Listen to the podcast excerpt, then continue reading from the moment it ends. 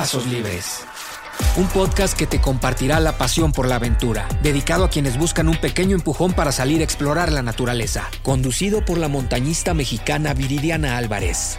En este episodio abordaremos los errores más comunes que cometemos al salir a practicar senderismo. Y para ello nos acompaña Diego Montaño, arquitecto mexicano con una pasión grande por las cimas. Ha subido varias montañas técnicas en Alaska, Sudamérica, como Perú, Bolivia, Argentina, así como rutas complicadas de México. Tiene mucha experiencia con gente principiante en montaña, ya que al año organiza varias expediciones para llevar nuevos exploradores. Como es un montañista con mucha experiencia en expedición, hoy nos platicará un poco de las vivencias que ha tenido cuando lleva a gente a las montañas de nuestro país y lo que podemos hacer para evitar accidentes en caso de emergencia y para continuar luego de algunos tropezones. Pasos Libres, presentado por Flexi Country y Sonoro. Diego, bienvenido. Gracias. No, pues el gusto es mío de poder platicar de tu experiencia y de compartir este gusto por la montaña. Cuéntanos, Diego, ¿cómo te describes? Wow. Extremadamente movido por mis pasiones, completamente emocional e impulsivo. ¿Cuál es tu relación con las montañas? Uf, agridulce. Em, es como un vicio que no puedo dejar, que forjó la forma en la que vivo y a la vez es como esa terapia psicológica fuerte con la que forjo mi carácter un poco. ¿Cómo inicia este acercamiento con la montaña? El primer libro que me leía mi papá de cuna resultó ser el de Himalaya de, Carlos Carsolio y también fue el primer libro que cuando yo pude empezar a leer lo leí de chiquito. Después de eso teníamos, bueno, yo vivía en Cuernavaca y, y teníamos una casa de campo en Tlayacapan mi papá nos llevaba a hacer caminata en los cerros de Tlayacapan, pero cuando tenía nueve años en Cuernavaca abrieron un gimnasio de escalada, se llamaba Rock Adventure, y básicamente quedaba de camino de mi casa a la escuela. Entonces todos los regresos de la escuela mi mamá me botaba ahí, me recogía ya que cerraban casi. Entonces eh, digamos que me crié con escaladores de chiquito. ¿Cuáles son esos ascensos y cumbres que has pues ya puesto en, en esa trayectoria como montañista? Em, fíjate que de cumbres no tengo mucho que, o sea, la cumbre no me, no me causa un orgullo, más bien es el cómo llegué a ella, porque ruta. Em, la cumbre para mí siempre fue nada más una excusa para el camino que quería tomar. Y entonces son el tipo de escaladas que hice en el camino a esas cumbres, lo que o lo que me hizo aprender o lo que me hizo sentir orgulloso y en la mayoría de las ocasiones es pues aprender a través de fracasos constantes, ¿no? Creo que mi historial es un historial de, de fracasos, pero de nunca dejar de empujar. ¿Y en, en Sudamérica Em, creo que el país que más me gustó es Bolivia. Regresé cuatro veces a Bolivia por, por el simple hecho de que puedes hacer más en un solo viaje. Y sobre todo es estas expediciones cuando era estudiante, entonces em, mi presupuesto brutalmente limitado era lograr llegar, quedarme sin dinero y pues solo poder subsistir con, con lo que hice de súper en la montaña todo el mes y escalar todos los días, ¿no? Entonces, como no tienes que hacer trayectos entre diferentes montañas tan largos o necesitar transporte para ir de una a otra, pues exprimes lo más posible de una sola región, ¿no? Entonces haces un campamento y todos los días puedes atacar un pico de 5000 metros o más, que tiene paredes verticales de, de 300 hasta 600 metros verticales y con condiciones eh, mixtas de hielo, nieve, roca, muy diferentes todos, ¿no? Entonces el mayor potencial que yo vi o que viví escalando en Sudamérica fue en Bolivia. Digo, conocí muchos países, eh, pero donde más regresaría para, para hacer lo que a mí me gusta es ahí, definitivamente cada quien tiene esa historia personal como con la montaña. ¿De, de dónde inicia ese cariño con los senderos, con, con estos lugares de contacto con la naturaleza? Pues te digo, crecí en Cuerna y todos tenemos, bueno, todos crecimos con jardines en Cuerna. O sea, para nosotros las reuniones y fiestas infantiles eran albercadas con jardines. Entonces me la vivía en los árboles. Eh, luego en Tlayacapan me la vivía en los cerros y se me hacía completamente natural. Entonces cuando, cuando conocí la escalada me sentí brutalmente cómodo. Obviamente la pubertad y eso son, son épocas difíciles, pero inmediatamente después de esa época en mi vida fue lo primero que quise retomar o que quise seguir como camino fue la escalada porque me sentía en una zona de confort muy buena. Sin embargo, con el tiempo lo fui llevando tan lejos que en vez de ser zona de confort era una zona de reconstrucción personal, ¿no? Eh, buscar algo tan más grande que tú que te destruyen muchos cachitos ver cómo te reacomodas cada vez que vas. Sí, total. Para mí es también ese, la montaña es espacio donde te permite eh, crecer, conocerte y sobre todo ser mejor persona. ¿no? ¿Tú cómo describirías la pasión este, por, por esos lugares? Híjole, em, a veces altamente egoísta. Vas como a buscar algo tan más grande que tú em, y tienes dos resultados, ¿no? Uno, lo, lo conquistas y eres como, ah, soy súper fuerte porque logré esto. Y otro eh, que es más común es em, no soy nada, no soy nadie ante esto, ¿no? Y, estoy completamente destruido y me regreso con la cola entre las patas. Totalmente, ¿no? La montaña te da ese, pues ese abanico de oportunidades de aprender desde que eres parte de esa grandeza de la naturaleza, pero también en su medida, ¿no? Tan pequeñito como este, insignificante. Correcto. ¿Cómo empieza este camino ya para empezar ya a organizar expediciones a las montañas? Empezó por una motivación económica. Eh, cuando estudiaba en la universidad, pues la única manera, de, el único ingreso que tenía era, y después de haber hecho ya varias cosas eh, personales por mí, me empezaron a invitar a, a ser monitor de algunos cursos o a asistir en algunas guiadas. Y tuve experiencias desde trabajar por miserias hasta que pues poco a poco como que la gente empezó a confiar en mí más que en algunas compañías con las que iban y empecé a tener una clientela directa y, creo que también de guiar para tantas agencias diferentes cuando, cuando estaba en la universidad, pues aprendí lo que hacían bien y lo que hacían mal y empecé a forjar mi propia manera de hacerlo para pensando en he visto que esto funciona, esto no, que la gente es más le queda más cómodo esto y esto no funciona, cómo tratarlos, cómo tener todas esas experiencias. Y de ahí en adelante pues pasaron más quizás 12, 12, 13 años ya que pues he tenido un flujo recurrente de, gente que me busca para subir montañas. La montaña es una gran analogía de ver cómo afronta alguien los problemas y es acompañarlos a través de ese esfuerzo de llevarlos al límite, pero no dejar que se pasen del límite. ¿A dónde llevas las personas o a dónde te piden que las lleves? En Nevado Iztapico, el más común o el que más piden es el Ista, em, después el Pico. Y muchas veces siempre los trato de encaminar a empezar desde un nevado para que pues sepan realmente a lo que se están embarcando. Y cuando llegan al pico hay veces que llegan tan más preparados que se les suele hacer un poco más fácil, eh, porque mucha gente que no quiere ninguna de las otras dos quiere solo lista y, llegan y se, golpean contra la pared muy duro. ¿Por qué lista? ¿Por qué crees que piden mucha lista? Lo vemos todos los días, ¿no? Desde la ciudad, amanece atrás de él, el sol sale por la cumbre de lista, entonces eh, ahí está, la gente lo ve, ve fotos, se empieza a volver más comercial y, es lo mismo, o sea, se ha vuelto hasta un problema lo comercial que se ha vuelto, ¿no? La, sobrecarga. ¿Cuáles son los tres errores más comunes que crees que eh, las personas cometemos en la montaña? Hay una regla que siempre les digo en la montaña, ¿no? Es si te sientes mal, lo tienes que avisar a alguno de los guías o a mí. Tienes que estar hidratándote durante el trayecto y no te automedicas. Y una experiencia que tuve fue una chava que se sentía mal, pero no quería decirle a nadie porque no quería que la regresaran. Entonces empezó a automedicar a escondidas pensando que eso iba a solucionar sus problemas. Obviamente no venía ni tomando agua y entonces en el campamento de altura que hicimos se metió a escondidas a la carpa a dormir sin decirle a nadie y cuando alguien entró a la carpa, la que compartía carpa con ella, ya la niña estaba inconsciente. Entonces es subirla a hombros y bajarla cargada inconsciente tratando de recuperar su estado de conciencia para que perdiera altura y así como iba perdiendo altura con 200, 300 metros de altura que perdió, la niña estaba como si nada, así de, ah, ya puedo regresar. y yo así no, te vas al coche. Entonces sí, son, son tres eh, reglas de oro, ¿no? Si, si, vas a ser una persona guiada en el, en el Ista o en una montaña México, es todos los malestares los tienes que pasar a través de los guías. No tomes decisiones de medicamento porque el medicamento arriba es simplemente una emergencia para resolver una emergencia, para darte, ganarte unos preciados minutos, pero la única solución es bajar, ¿no? Y tres, este, mantenerte bien hidratado y bien alimentado. Sí, este famoso mal de montaña, ¿no? Eh, a mí, en lo personal, también he tenido como esa parte de la aclimatación poco a poco y me he logrado adaptar, pero fue en Canchenchunga en el 2019, en la, en la tercera montaña más alta, donde bajando del campamento 4 a la cima y luego ya bajar al campamento base, y yo quería bajar al campamento base, ¿no? Era después de la cima, este, la, ama la montaña, pero lo que, lo que ya más quieres es regresar. Y fue una, algo muy pesado físicamente.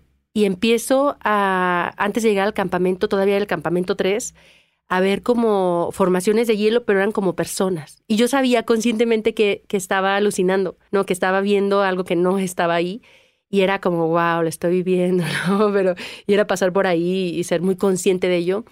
Pero en tu experiencia, ¿qué es el mal de montaña? científicamente y la parte de cómo lo has vivido con este, como esta anécdota que nos eh, Es tan sencillo como la, la, falta de oxígeno en tu torrente sanguíneo y por ende en tus órganos vitales. Y bueno, las manifestaciones son hasta edema pulmonar y cerebral, ¿no? que es inflamación de, de los fluidos y los alveolos en, en los pulmones.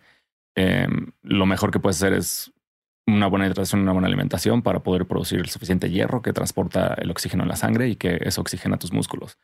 Y una capacidad cardiovascular buena para poder bombear mucho más rápido y oxigenar de esa manera con, con mejor presión arterial eh, los órganos vitales.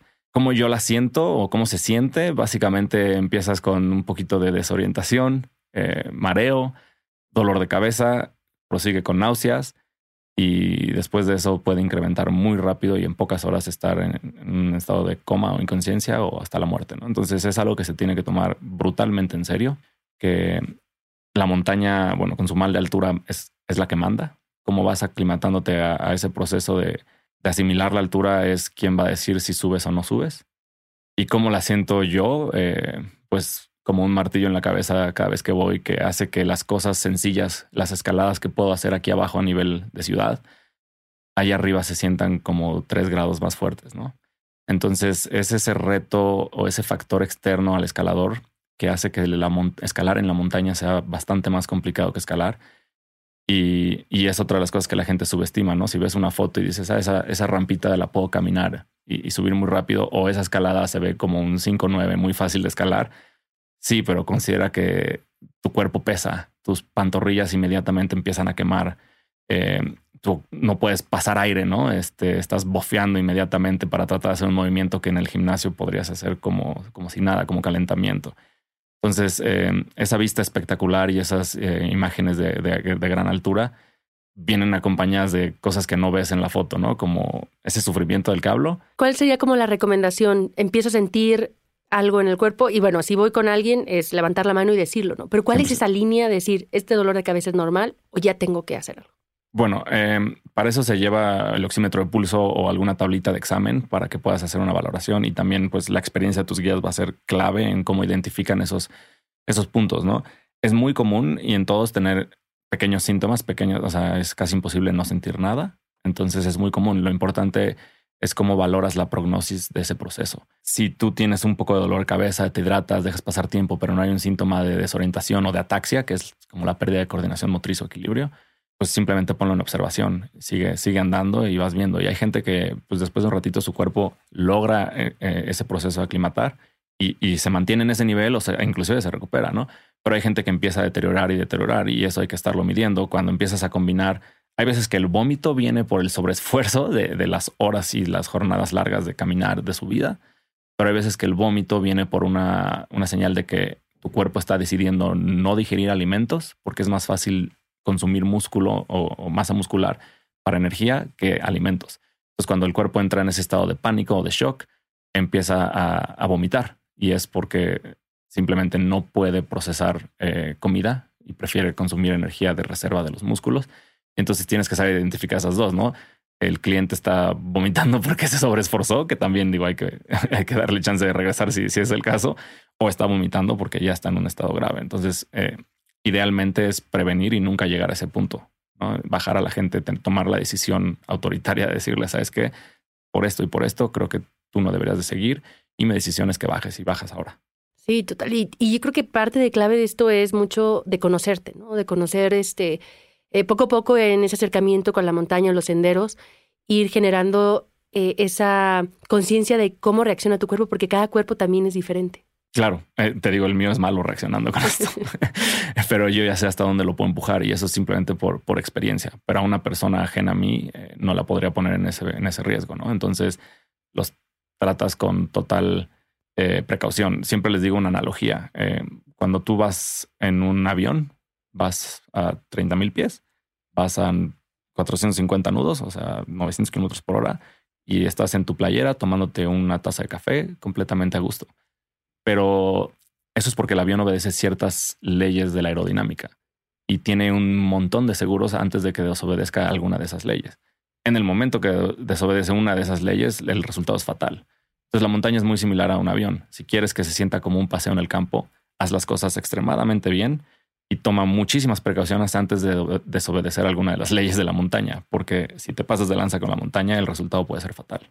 ¿Cómo podemos prevenirlo? Decir esta parte del hierro, ¿no? Pero a veces no sabemos cuál es nuestro nivel de hierro y eres, ¿qué puedo hacer antes de ir a, a una montaña? También es cómo vives tu vida. Yo trato de vivir mi vida comiendo lo mejor posible. Antes no, antes no podía y no me importaba y era más guerrero, pero como después de, de cierta edad ya, ya hace gran diferencia. Entonces, comer tus verduras, comer tus nutrientes eh, necesarios, eh, hidratarte y hacer ejercicio todos los días.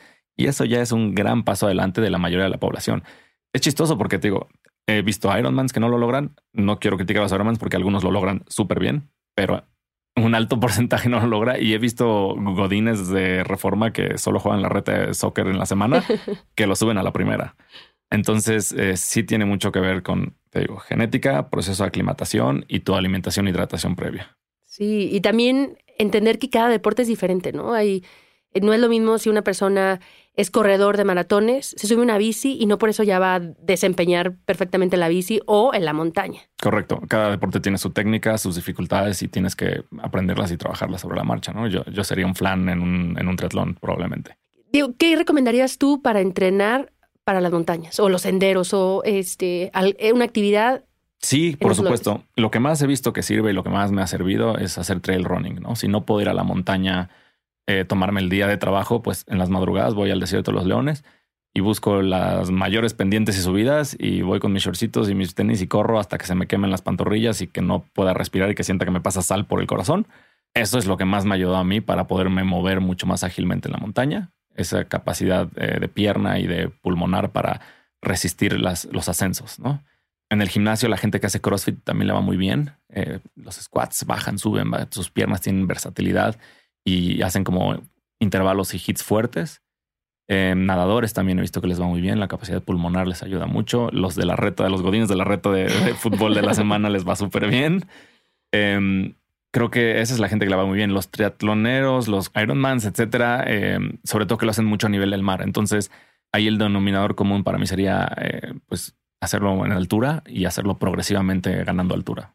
A mí em, algo que me sorprende es, por ejemplo, estando en expediciones con personas de todo el mundo y que, y que les preguntas, ¿y tú cómo entrenas? Y cada quien tiene algo diferente. Claro. entendiendo que no hay una fórmula, no hay como algo ya predeterminado de si este libro, si lo haces, vas a subir cualquier montaña, ¿no? Sí. Es, mucho como de conocerse. Están los libros de Steve House de sí. Alpinismo.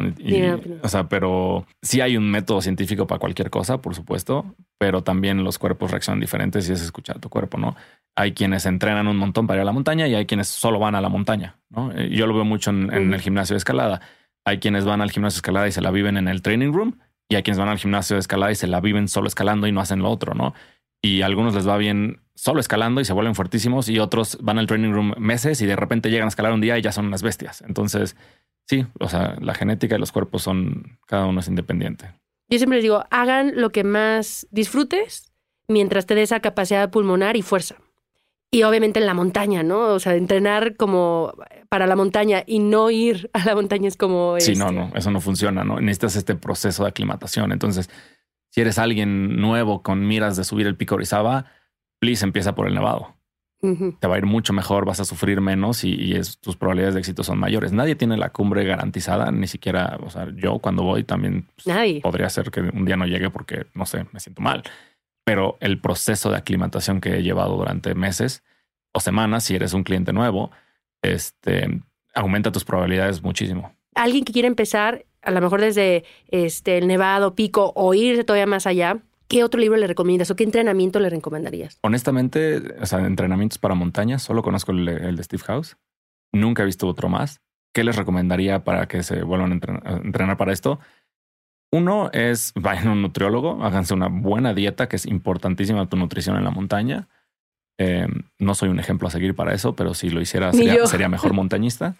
este, dos, péguense a alguno de los pocos cursos eh, de montaña para aprender la teoría de la montaña y, y, las prácticas correctas en la montaña.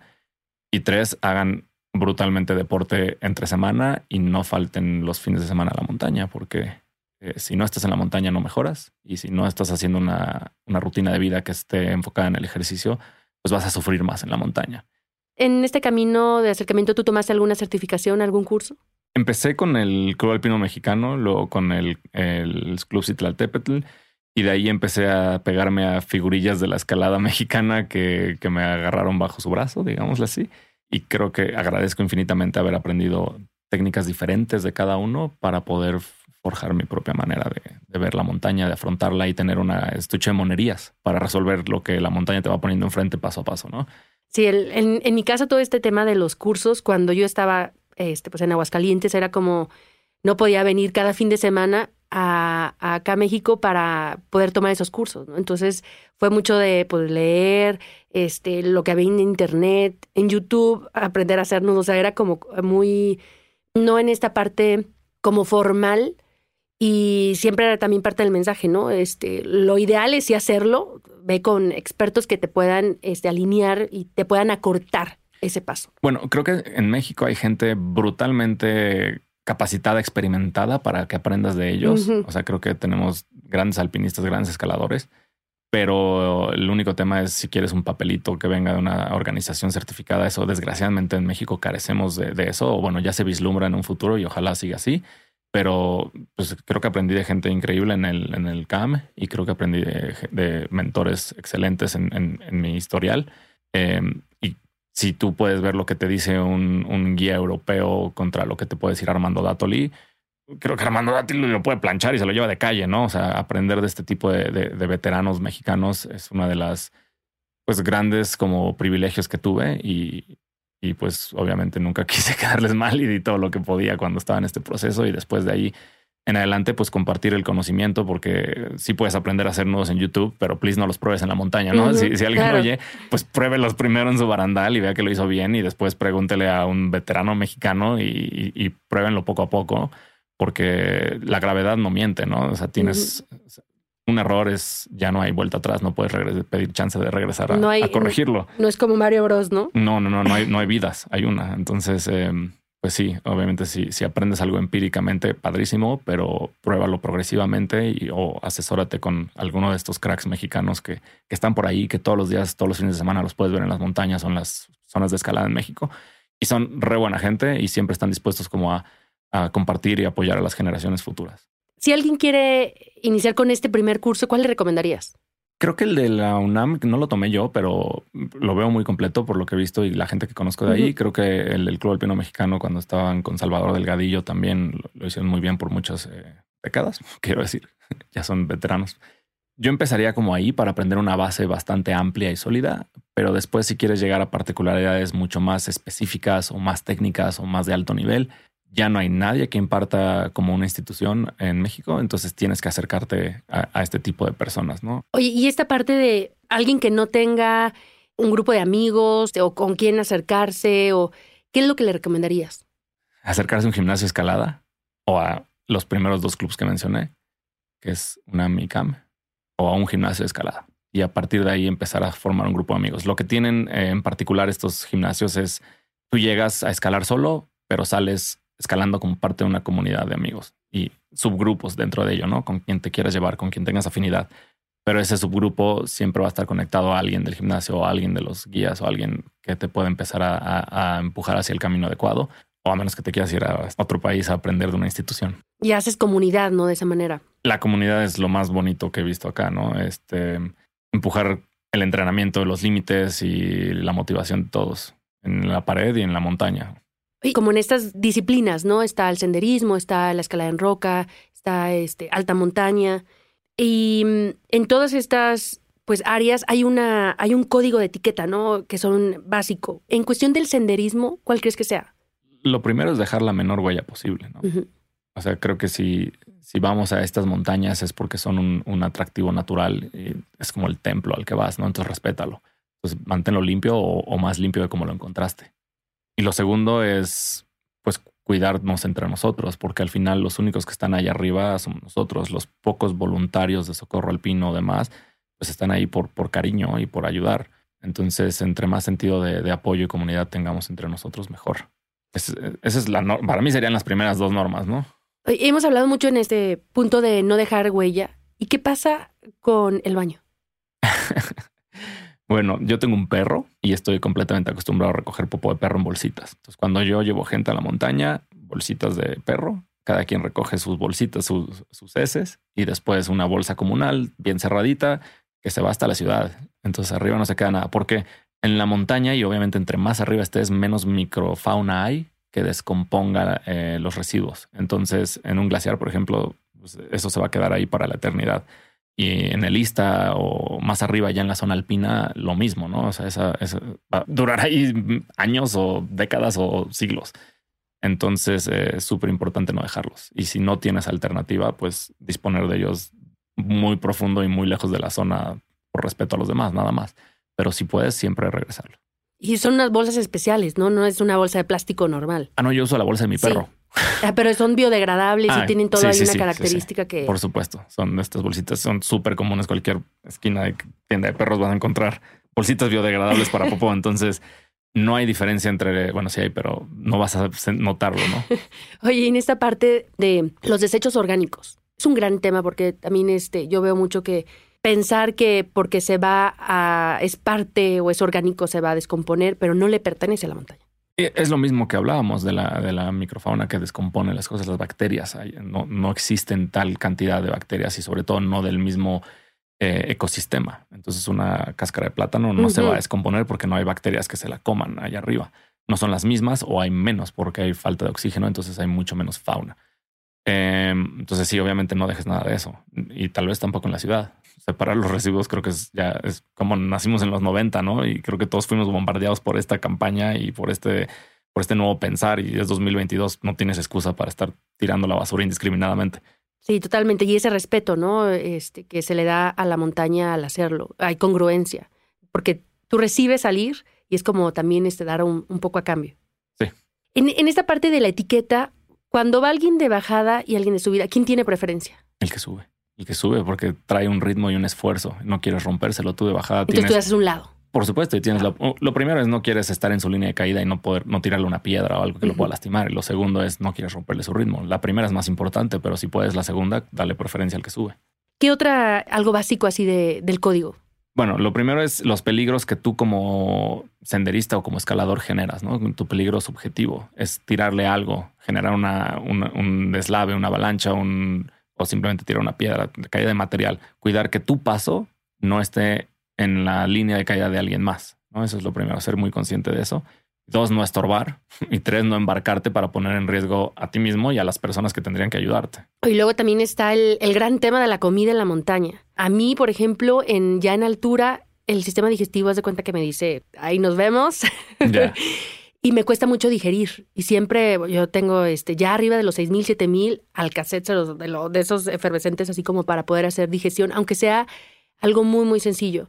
¿Tú qué recomiendas como snack para hacer senderismo, para hacer este alta montaña? Ok, bueno, para empezar, a mí, mi metabolismo, o sea, puede comerse una vaca de 7000 metros. Entonces, eso nunca ha sido un tema para mí. Pero sí, cuando yo procuro, cuando yo llevo la, el alimento para los demás, procuro eh, lo primero es que no tenga una gran cantidad de grasa. Por ejemplo, es, es, un gran mito que la gente está muy habituada a que comer chocolate en el frío y en la altura.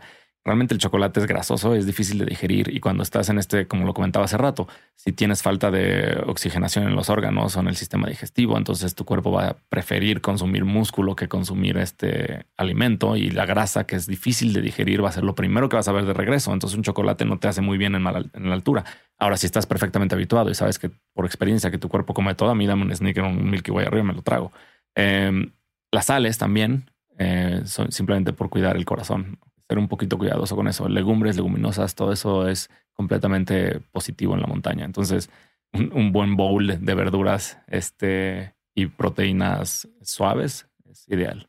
Luego también veo mucho que llevan este el sándwich con ah, crema de maní, mermelada. Sí, bueno, las azúcares siempre ayudan a darte un pequeño levantón, pero hay que tener cuidado cómo juegas con ellas, porque así como te dan un levantón, te pueden dar un gran bajón. Y no estás hablando de jornadas de dos o tres horas, estás hablando de jornadas de hasta 20 horas muchas veces. Bueno, en casos extremos, ¿no? Para una jornada de, subir el lista o el pico Orizaba, ida y vuelta, el promedio son 12 horas, ¿no? Entonces, 8 subida, 6, 5 de bajada. Entonces, eh, si te metes muchas barritas de azúcar o algo, pues sí te va a ayudar a no quedarte dormido parado, pero igual de después puede venir a jugar en contra. Sobre todo los, los gus y todo este tipo de, geles energéticos de maratonista. ¿Qué opinas tú de eso? Son un gran peligro en la montaña. Sí. Eh, la sobrecarga de, sales, en, sobre todo para poderlos eh, metabolizar, pueden, o sea, los riñones están en, riesgo extremo cuando estás en, altura. Eh, por eso insistimos mucho en que tomen agua, porque tus riñones están trabajando a capacidad máxima. Le metes una de estas cosas altísimas en sodio, igual y al rato vas a tener sangre en los riñones. O sea, bueno, estás orinando sangre por una lesión en los riñones o algo así. Y lo he visto pasar. Entonces, yo no lo recomiendo.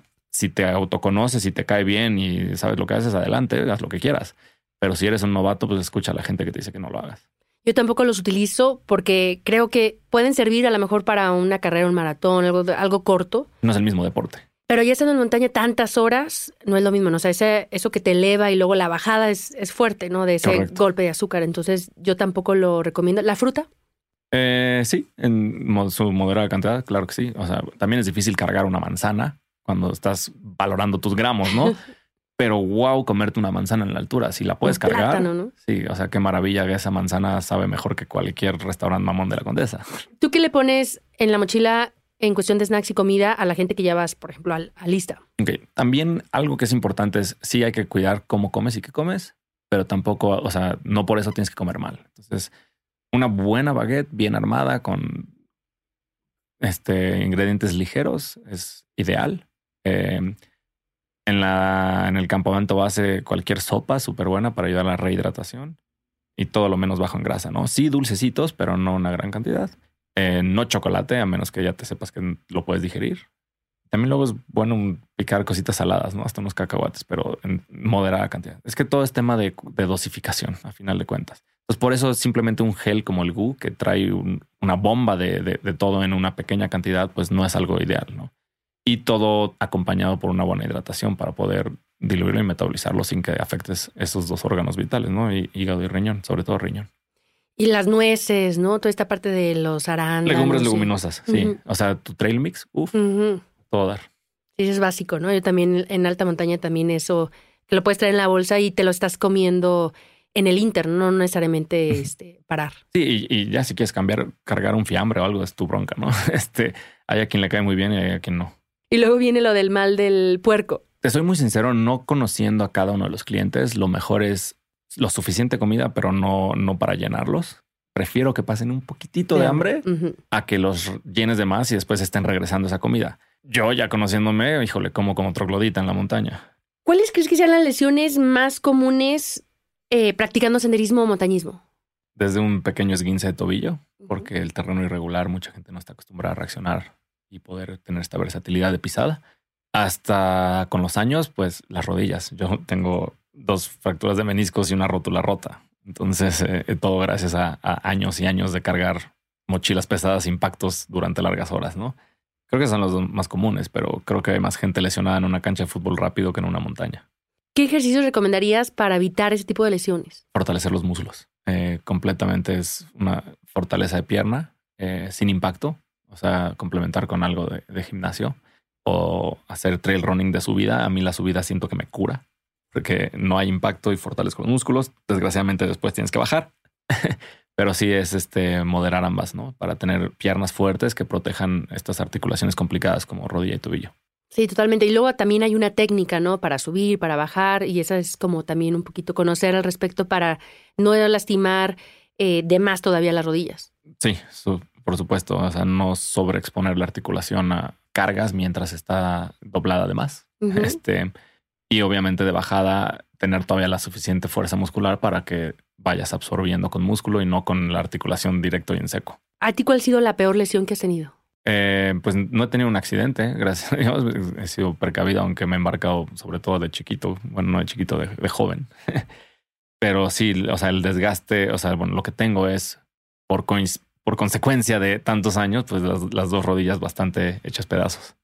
En mi caso igual también he tenido este, en esta parte de como de accidentes, eh, digo un tobillo lastimado, pero fue mucho antes de, de empezar a hacer montañismo y, y por no me pusieron una férula por no por quitármelo, o sea, por no este, tener ese cuidado, es algo que tengo hasta el momento todavía ahí resentido. Y tener esa conciencia de una lesión o algo que empecemos a, a ver o a sentir, darle importancia. Sí, o sea, es chistoso. Mi mayor lesión fue en un parque de niños. y creo que en el momento que dejé de hacer algo de montaña, que, bajó la intensidad, eh, fue cuando empezaron a relucir todas esas lesiones, ¿no? Una cadera con degeneración, este, una hernia de disco en la columna baja, en la columna, eh, las dos rodillas pues destruidas y, y en cuanto volví a hacer ejercicio, mi cuerpo pudo como reacomodar y proteger esas lesiones para que no sigan molestando. Entonces, creo que ahora desgraciadamente soy esclavo del ejercicio o del deporte, porque si dejo de hacerlo, todo duele. Luego también está el tema de las rosaduras, ¿no? Eh, la humedad, el calor, este, el constante movimiento o roce. ¿Qué, ¿Qué recomiendas para evitarlas? Depende en dónde, pero por ejemplo, pensando lo más rápido, los pies, ¿no? Que es lo que más se expone a este tipo de ampollas o rosaduras. Eh, pues buen calzado de calidad. O sea, es muy común irte a comprar algo muy sencillo, muy barato para sacarte el apuro. Y está bien, si lo vas a hacer un fin de semana y es tu única experiencia en la vida, adelante, ¿no? Te saca del problema y no te gastas mucha lana. Pero si vas a hacerlo un par de veces o si vas a hacerlo en condiciones más adversas, pues lo que te compres para tus pies es lo que cuida tus pies. Creo que o sea, vale la pena invertir ahí un poquito a que te amputen un dedo en un país tercermundista, ¿no? Entonces, este, pues sí gastar en buen equipo que tenga esta línea de experiencia en cómo irlo mejorando a lo suficiente para que en este alto rendimiento padezcas lo, menos, lo menor posible de, ampollas o de rosaduras o de incomodidades. Y si las tienes, atenderlas en el primer momento que la tienes, porque si te esperas dos horas ya son 10 mil pasos más y probablemente ya sea un hoyo o una llaga. En cuestión de calzado, ¿cuáles serían como los tres aspectos o características que deberíamos de fijarnos antes de comprarlos? Eh, depende del terreno, pero si por ejemplo vas a alta montaña, si vas a Lista o al Pico Orizaba, necesitas que tenga este coeficiente de permeabilidad contra impermeabilidad. Es decir, si mi pie se calienta y suda por el esfuerzo, que el sudor salga. Y si afuera hay nieve y lluvia, que entonces la humedad no entre. Y este tipo de textiles como el Gore-Tex pues son lo primero que me fijaría, ¿no? Que, que, lo tenga. Si fueran solo de cuero o plásticas como las que dicen waterproof, pero no puedes transpirar a través de eso, entonces lo único que va a pasar es que te vas a empapar adentro y vas a tener el pie frío porque está mojado, y entonces ya nada te calienta. Y en tema de, mm, de, de la suela, ¿no? También ese agarre. Sí, fíjate que yo he ido a la montaña con calzado, o sea, para correr en gimnasio y con calzado para subir, no sé, en glaciares y realmente es, la tracción está mucho más en tu caminar. Sí hace diferencia una sola Vibram a una sola cualquiera, o por decir alguna, pero lo notas ya que eres mucho más avanzado. Entonces hay gente que cree que porque tienes calzado se resbalan menos, pero no, te resbalas o no por tu centro de gravedad y por cómo reacciones con los pies. Y el tema también de, yo siempre recomiendo como una bota arriba del tobillo. Ah, bueno, si eres principiante y no tienes esta versatilidad para moverte en estos terrenos rugosos, Sí, que te proteja el tobillo es básico. Entonces, a la, gente que yo llevo siempre le pido que vengan con botas altas, o sea, arriba de tobillo, que sean al menos Gore-Tex o, transpirables, porque si no, la torcedura o esguince de tobillo es muy común, ¿no? Porque no tienes esta experiencia en este tipo de terrenos.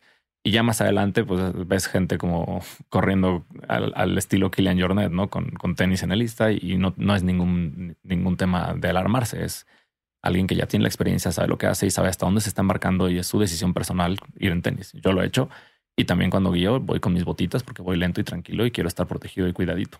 Pero hasta este, hasta ese tenis de trail running es específico, no es especial y sus características. Por supuesto. Eh, y, ya es porque estás pensando en alguien que viene bajando como bólido y obviamente esa fricción ese, ese impacto en sus pies, ese cómo, cómo el pie abraza sus dedos para que no tenga las uñas no golpeen el fondo del zapato, etcétera. imagínate si no el desgaste que tendría esta persona, ¿no? Entonces sí, la tecnología se ha desarrollado muchísimo para cada una de las modalidades que hay en la montaña y vale la pena 100% invertir en, en buen equipo porque es equipo que está cuidando tu vida, no es equipo que vas a ir a fanfarronear a un antro o a un restaurante, es, es equipo para cuidar tus extremidades. Oye, en tema de ropa, ¿cuáles serían las recomendaciones? Sabemos este, este sistema de capas, pero así algo que así, estos tips son básicos. Esto no sé si es chiste, pero primero que te guste, ¿no? Al final es tu ropa, eh, que te sientes cómodo con ella, que te dé esa movilidad, que tenga la transpirabilidad y la repelencia de la que hablábamos. Eso es básico. Eh, y cómo acomodes tus capas, o sea, cuántas capas lleves, es mejor que una muy gruesa, ¿no? Entonces, para tener esa versatilidad, porque empiezas a las 12 de la noche en la altura del campamento base y tal vez después de 10 minutos de esfuerzo ya tienes un calor tremendo, pero empieza a soltar el viento o hay eh, llovizna y entonces si te pones una capa que sea repelente pero es muy pesada, te va a dar calor. Entonces mejor tener una capa repelente muy muy ligerita y una capa o dos capas calientes que puedas ir combinando y pudiendo como reaccionar a qué tanto frío hace. Para tal vez hay días que yo subo nada más en mi playera dry fit para sudar y mi Gore-Tex super soft como delgadito y con eso voy perfecto porque está como estás adentro de la nube y hay algo de llovizna, pero hace calor y si te pusieras algo más, te, estás, te vas a empapar más que lo que te empapa la lluvia. Entonces la versatilidad en la montaña, en la cantidad de capas que traes, es mucho más importante que una capa grandota que te dé o que pienses que da mucho calor. Y el, y el tema, entonces, el de las capas es no sudar. El sudor es tu mayor enemigo, la humedad es tu mayor enemiga, venga de ti o venga de afuera, entonces tienes que trabajar con eso. ¿Qué aftercare le das a tu cuerpo tras una buena caminata o una buena ascenso, un este... Un sushi. Un sushi. La gente le gusta la pizza cuando baja, pero yo siempre pienso en un sushi. ¿Por qué? No sé. Entonces un baño y este, una buena comida y... Sí, debería cuidar más mi cuerpo. No, no tengo tantos procesos de aftercare. Y en esta parte, yo algo que he aprendido como en, en esto es estirar, ¿no? Oh, eso lo aprendí muy a la mala. Sí, igual yo. Contracturas, dolores por, por no estirar, ¿no? Estas horas y horas de esfuerzo. Y después de unos cuantos meses de, de recurrir a esto, pues si no estiraste, ya no puedes ni levantarte de la cama. Entonces, eh, sí, por más que lo odie, lo hago. Me estiro después de la montaña, al menos un poco. ¿Antes o después o nada más después? Llegando al coche antes de manejar. Ok. Y luego otra vez cuando estés caliente, ¿no? O sea, el tema es estirarte mientras sigue caliente el músculo para no estirarlo en frío. Sí, igual también, este, eh, la verdad es que no es algo tan común que se haga en, al menos como en alta montaña, no ves así a los, en, en el Everest ahí la gente estirando mucho, ¿no? O llegando de un campamento a otro, lo que quieres es sentarte y descansar y tomar un poco de agua. Y, pero así como dices, yo también lo aprendí a la mala en cuestión de tener estas contracturas y a lo mejor hasta incluir un poco el tema de en sesiones ya muy largas o en una ida a una montaña, considerar la, los masajes deportivos, ¿no? Sí, completamente. yo creo que esta parte eh, de, por eso es este podcast, ¿no? Este, de todo lo que eh, en lo personal a mí me hubieran gustado que me dijeran antes de empezar y no a prueba y error, ¿no? ¿A ti qué te hubiera gustado que te dijeran antes de empezar? Que muchas de las cosas que ambicionaba hacer eran más accesibles de lo que me decía la gente. Em, estas ideas de, escalar en paredes alpinas en México, en mis tiempos muy, muy, muy poca gente lo podía hacer o lo hacía o lo pensaba hacer.